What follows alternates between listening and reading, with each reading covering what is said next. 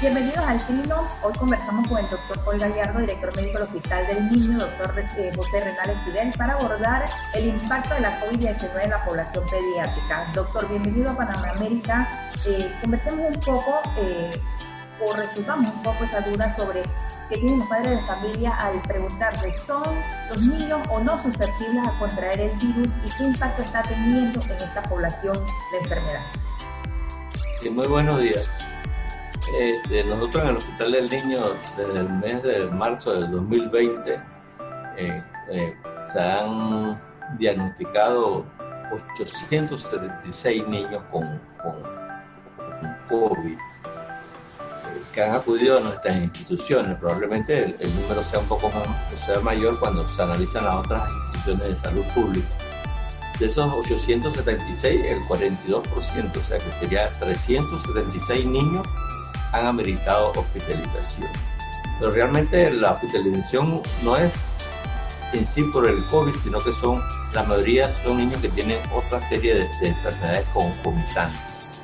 El COVID aquí en Panamá, como a nivel mundial, su presentación en la edad pediátrica es leve o incluso muchos casos son asintomáticos. Nosotros no, no vamos a, a pensar de, de, de que el que, no hay casos de COVID que en un momento dado se haya agravado, por supuesto, y en forma lamentable nosotros tenemos niños que han fallecido. La mayoría de los niños que han fallecido, que suman 11 en, total, la mayoría de esos niños que han fallecido es porque tienen otras patologías crónicas concomitantes, son niños que han sido cardiópatas, han sido nefrópatas, este, y eso ha complicado su cuadro la gran eh, cantidad de, los pacientes se le da salida. Nosotros, la presentación del COVID actualmente en el Hospital Niño, eh, desde, el punto de vista de estadístico, es la misma que se refleja en la comunidad. Eh, nosotros tenemos, teníamos semanas donde no, no se tenía ningún caso de COVID. esta semana que ha pasado tenemos dos, tres casos de COVID en, hospitalizados. Y eso realmente no, no, es que haya existido incidencia. Los casos de COVID que se han hospitalizado tampoco todos han sido leves. Nosotros, un 15% de esos niños ameritan unidades de cuidado intensivo neonatal como los que eh, han estado estas últimas semanas. O sea, eso no, no, es que la presentación de la gravedad del COVID es nueva ahora en este mes de,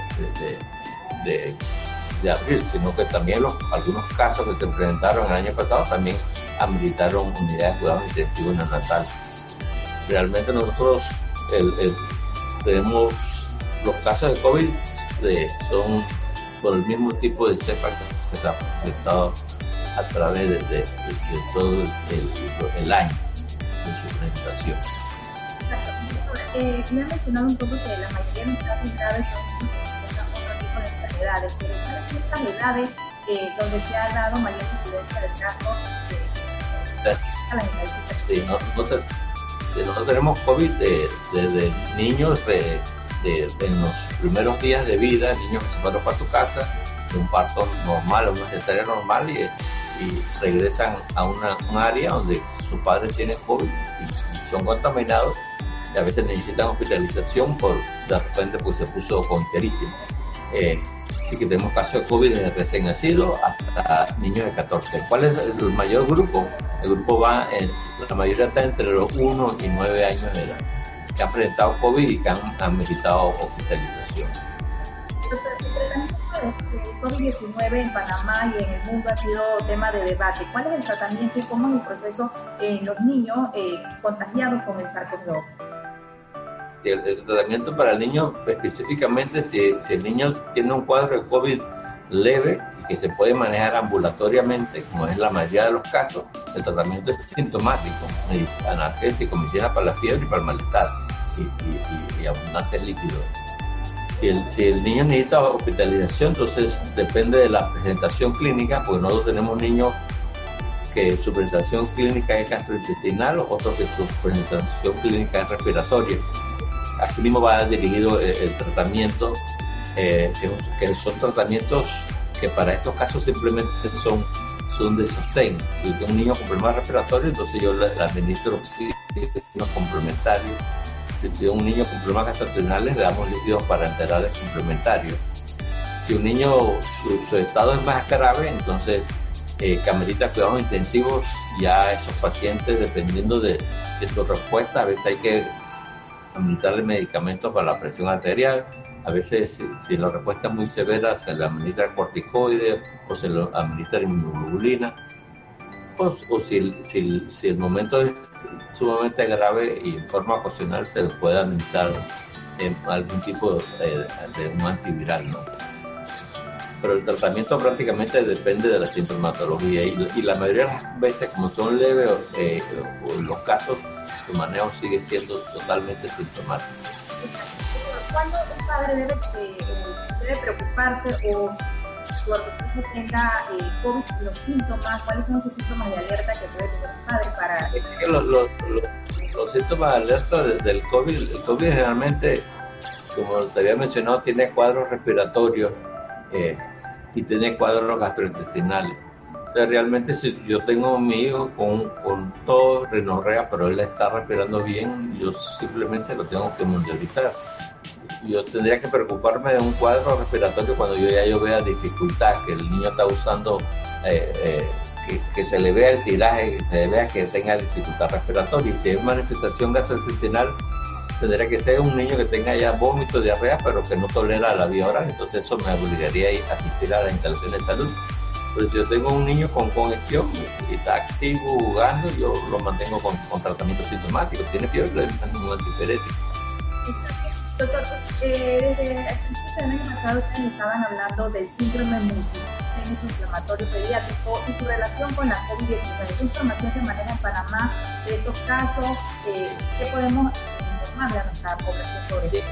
Esto es una complicación que a veces se puede presentar en algunos niños que han padecido COVID después hacen algún tipo de reacción y comienzan a, tener eh, eh, fiebre, cutánea, eh, enrojecimiento de los ojos, dolores eh, musculares, debilidad.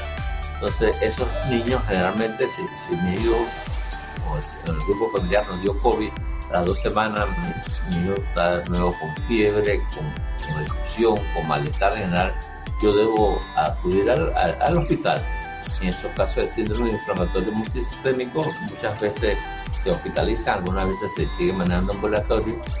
Todo depende de la gravedad. En, el hospital de niños nosotros de los 876 diagnosticados con COVID-41 han hecho síndrome inflamatorio multisistémico. Y eso a la larga este, es una complicación, pero si uno la trata a tiempo tiene un buen pronóstico. Doctor, en, cuanto a la información, usted como médico, en cuanto a la información, nos hemos enfocado mucho en la población adulta mayor y población con comorbilidades que están fuertemente afectadas por la COVID-19. Pero, ¿cómo está manejada, por cierto, la información del COVID eh, por la población pediátrica en Panamá? es que la información desde el punto de vista preventivo para la población pediátrica es la misma que para la población adulta, o sea, la transmisión es la misma y la medida de, evitar el contagio sería con, con, las mascarillas, por supuesto que a veces se recomienda para los mayores de dos años de edad, es difícil ese control de una mascarilla en un niño menor de dos años. Aparte que la transmisibilidad del virus en los niños menores de 10 años aparentemente es un poquito menor que un adulto, pero, tendremos que buscarle a nuestros hijos, y de hecho uno lo ve en la comunidad, usar la mascarita, el lavado de las manos y el distanciamiento social. Realmente no existe ni una diferencia a nivel pediátrico que a nivel del adulto para hacer un cambio de, recomendación. Doctor, existe mucha preocupación eh, entre la comunidad educativa y es el retorno a las aulas de, la, de clases. ¿Qué recomendaciones hacen ustedes? ¿Es viable en estos momentos, eh, estamos al nivel de la pandemia, que los niños vuelvan a, a, las aulas considerando todos los estudios que ustedes y observaciones que han hecho desde la policía pediátrica. Eh, ¿Es viable ir a la, volver a la escuela este mundo? Sí, yo creo que eso es un tema sumamente importante y, y así como es importante que todo el país regrese a su estado de la economía hay que regresar a las escuelas. nosotros ya hemos pasado más de un año los niños sin ir a la escuela. La enseñanza académica, eh, no solamente yo voy a la escuela a aprender alguna lección, yo en las escuelas tengo interrelaciones humanas, en las escuelas juego, en las escuelas este, se aprenden muchas eh, actitudes mentales que hay que desarrollar. Cuando yo no, no puedo tener más tiempo niños en la casa, las escuelas, esos niños, aparte de estar en, su casa, muchos de estos niños han, pasado por una situación mental relacionada con pérdida de trabajo de sus padres, relacionada con pérdida de, familiares y el niño se mantiene en la casa. El niño tiene que salir ya para, evitar continuar aumentando los problemas del tipo mental de estar encerrado. Aparte que la enseñanza a nivel virtual no es la misma que la, enseñanza presencial, sobre todo por esa parte mental que se necesita de, correlación humana. No hay duda que, que tampoco se puede empezar a la ligera y, empezar a de todo eh, de, una sola vez. La escuela tiene que estar preparada. Las escuelas tienen que estar preparadas, los maestros, si queremos eh, disminuir la transmisión, deben estar vacunados. Entonces se pone a analizar, su hijo tiene más posibilidades de, contagiarse en la comunidad que, que en las escuelas. Entonces, lo que pasa en la escuela depende de lo que pasa en la comunidad. Si ahora mismo yo tengo menos transmisión en la comunidad, menos transmisiones voy a tener en las escuelas. Y estoy dejando las escuelas pasar sin preocuparme el impacto que está teniendo a nivel escolar. hay muchas escuelas que, ofrecían programas nutricionales y esos niños dejaron de, tener acceso a ese programa nutricional. Entonces, las escuelas existen ya pautas. Eh, mundiales bien establecidas de cómo va a ser el retorno, porque el retorno tiene que ser escalonado. Por supuesto que el retorno tiene que, va a depender de la. Y, y Panamá, en, la misma forma que empiecen en esa escuela, la escuela tiene que estar bien limpia, desinfectada, ventilada, con el distanciamiento. Hay que hacer todas esas medidas. No podemos esperar más tiempo. hay, hay que retornar a las escuelas porque la presentación a nivel pediátrico sigue siendo leve o asintomática. Tenemos que dejar eh, eh, el, temor porque más daño le estamos haciendo a la población pediátrica de no asistir a la escuela. Es el momento de iniciar el retorno en forma escalonada, en forma que se, como se está estableciendo. Pero esto, esto es una responsabilidad de todos, no solo de los maestros, una responsabilidad de, del padre, de la comunidad, de los profesores, porque aquí el éxito de este es disminuir la transmisión a nivel de la comunidad. Si no tengo transmisión en la comunidad, no voy a tener transmisión en la escuela. Entonces tenemos que cooperar todo para que esto sea un éxito. Pero no podemos eh, posponer más esta entrada de los jóvenes a, la escuela. Las estadísticas que usted nos, da eh, no, entonces no son señales de alarma para una población en estos momentos o que se esté, eh, usted lo ha dicho, eh, incrementando los casos o sean más graves los casos. No, es que en un momento no, no, no sé dónde se sacó ese aspecto. Lo que pasa es que a veces se escriben muchas cosas y, se dicen cosas. Eh, realmente nosotros seguimos teniendo el, mismo porcentaje de niños que en un momento dado se ha, complicado.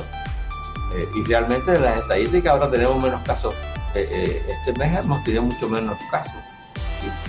tuvimos una semana sin, sin un niño con COVID Ahora coincidió esta semana que de los pocos niños, uno eh, tuvieron intensivo, pero ya uno tenía fiebre, eh, fiebre amarilla concomitante. Ya el otro niño salió de, cuidado intensivo, y de, bueno, está en cuidado intensivo, pero salió de la ventilación mecánica, o sea que va hacia fase de mejoría. Entonces no, no podemos estar pensando en ningún momento que estamos usando otro tipo de variante de, infección Doctor, no quiero desaprovechar la oportunidad también para conocer un poco el tema de la situación del hospital del niño. Sabemos que ustedes están a la espera de la construcción de un nuevo hospital y todas las adecuaciones que se hagan. ¿En qué nivel está este proyecto? tanto eh, eh, les ha afectado la, la pandemia en condiciones que está el hospital del niño? No, como todas las instituciones públicas, por las instituciones públicas, incluso las privadas, ninguna estaba preparada para afrontar una epidemia, para afrontar un volumen de pacientes eh, con otro tipo de enfermedad. Eh, y todos los, todos los hospitales simplemente han hecho reconversión, nos hicimos reconversión de una serie de salas para poder atender a esos pacientes. Eso, por supuesto, que trae cierta incomodidad, pero había que hacerlo de esa forma. Eso nos, sirve, nos ha servido de todas maneras la lección y nos dio plazo para que nuestras próximas instalaciones a nivel del cuarto de derecha se hiciera una, una reforma de la estructuración que fuera mucho más flexible para que en próximos años si ocurriera otro, otro episodio no tuviéramos que estar haciendo reconversiones de áreas, sino simplemente unos, las salas flexibles y se puede inmediatamente cambiar a, una sala de aislamiento por un lado y otra sala de no aislamiento por el otro. ¿Qué respuesta han tenido con, el proyecto? Sabemos que sigue siendo prioridad para el Estado y lo menciona entre uno de los proyectos.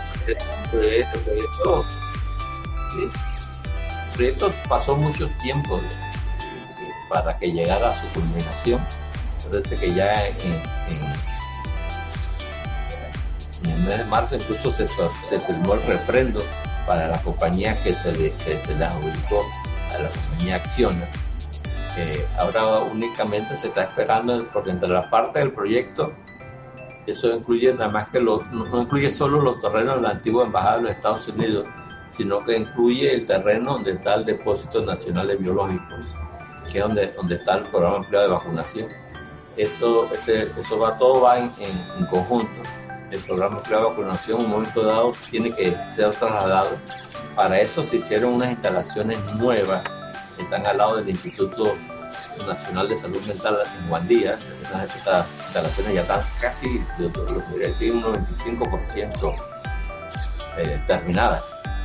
Eh, así que eh, se está a la espera de su terminación final, que se espera que entre el mes del próximo o el mes de junio ya se pueda hacer el, traslado del Depósito Nacional de Biológico para darle inicio a la construcción del nuevo hospital un consejo para los padres de familia, el mensaje para los padres de familia y la sociedad en general, sobre todo en el manejo de la, de la COVID-19 en los menores en estos momentos? Aquí, aquí lo importante es seguir utilizando las medidas que están que se han hablado a través de todo el tiempo, que son iguales para los adultos que para los niños. El uso de mascarilla en los niños mayores de dos años, el lavado de las manos, el distanciamiento, tratar de estar evitando ir a lugares que no son necesarios. Eh, si yo a un lugar público y eso está totalmente aglomerado, porque hay una serie de personas como que a veces no quieren respetar las indicaciones, yo simplemente como persona adulta yo me, debo separar de esa área. Yo no tengo ni un apuro ni llevar a mi hijo a un lugar aglomerado. Realmente este, ahora ya con se están haciendo ya los estudios para, ver si se puede vacunar a la población menor de 16 años. Esperemos que esos estudios se aumenten rápidamente y podamos entonces también incluso para más tranquilidad aún vacunar a, nuestra población pediátrica. Pero bueno, eso todavía no está determinado. Hemos conversado con el doctor Paul Gallardo, director médico del Hospital del Niño, del doctor José Renaje Esquivel, que nos ha un balance sobre eh, el impacto pues, que tiene la COVID-19 en la población pediátrica en Panamá.